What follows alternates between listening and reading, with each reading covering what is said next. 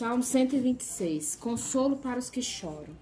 Também um cântico de Roma. Gente, esse salmo, deixa eu te contar uma história sobre ele.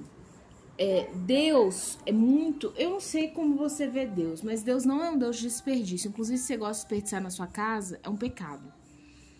Tá? Porque o nosso Deus, quando ele criou, até o sétimo dia, ele criou tudo pleno. Então, desperdício, ele é inconcebível. Para Deus, sim, você pode ter certeza disso. E Deus, ele não desperdiça nada, nem mesmo as lágrimas. E esse salmo vai te provar por quê.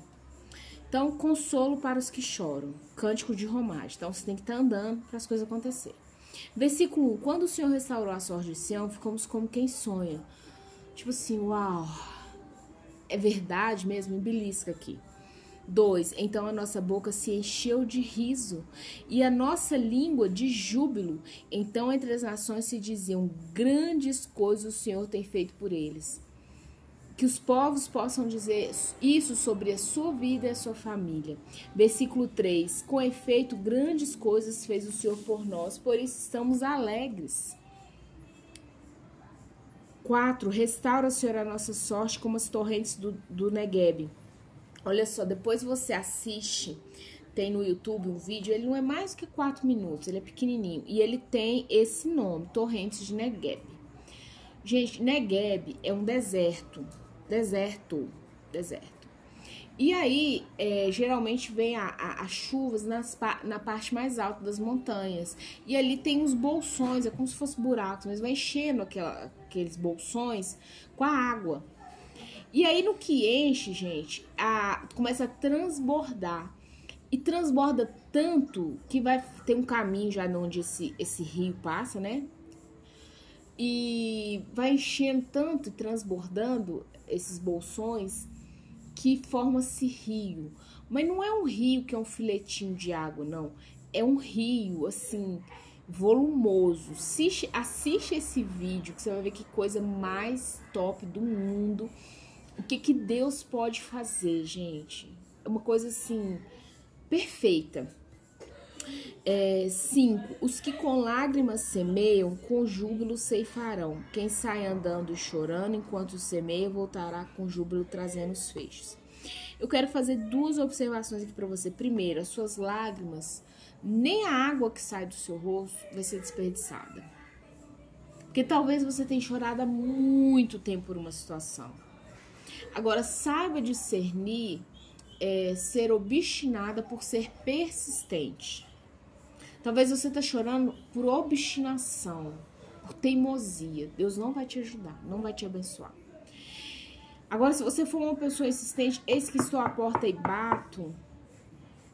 Estou é, batendo aqui, Jesus, nessa situação por perseverança, você pode ter certeza que você vai, esse versículo vai se cumprir na sua vida. Os que com lágrimas semeiam, com júbilo ceifarão. É tão interessante porque aqui é uma história, é, é, aqui Davi vai contando uma história, não sei se esse salmo é de Davi, né? Não tem referência. É, no versículo 6 também, né? Quem sai andando, você tem que caminhar. Não pode ficar parado em cima da cama chorando, não andando e chorando enquanto semeia, voltará com júbilo, trazendo os seus feixes, que é o que? É, o fruto. Os feixes você pode dizer como fruto. Então eu quero te falar duas coisas. Deus não desperdiça nem sua lágrima, vai regar. Vai regar. Vai. Vai regar. Essa situação aí, você tem chorado, clamado por ela, vai ser regada. A outra coisa que eu acho tão interessante nesse salmo, porque Davi, porque olha o título, Consolo para os que choram, mas ele começa falando de restauração, de alegria.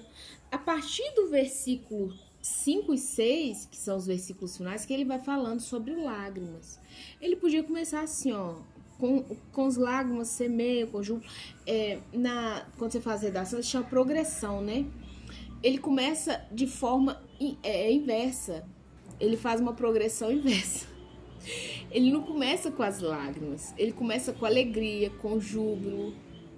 Com todo mundo falou assim: Uau, o que fizeram por ele? Meu Deus do céu, o cara tava na merda, agora ele tá na benção.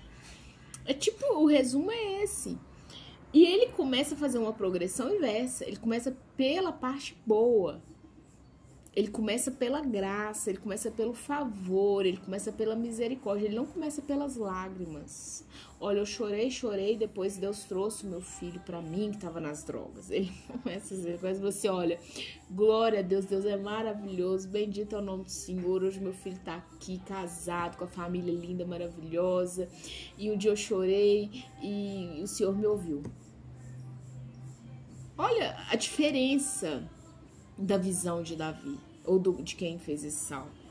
Né? Então, é, é um salmo que ele faz uma progressão inversa. Primeiro ele começa dando glória. Primeiro ele começa contando bom, depois ele conta que com lágrimas e tal, e que os que semeiam vão ceifar, e depois vão trazer os fechos com júbilo. Depois.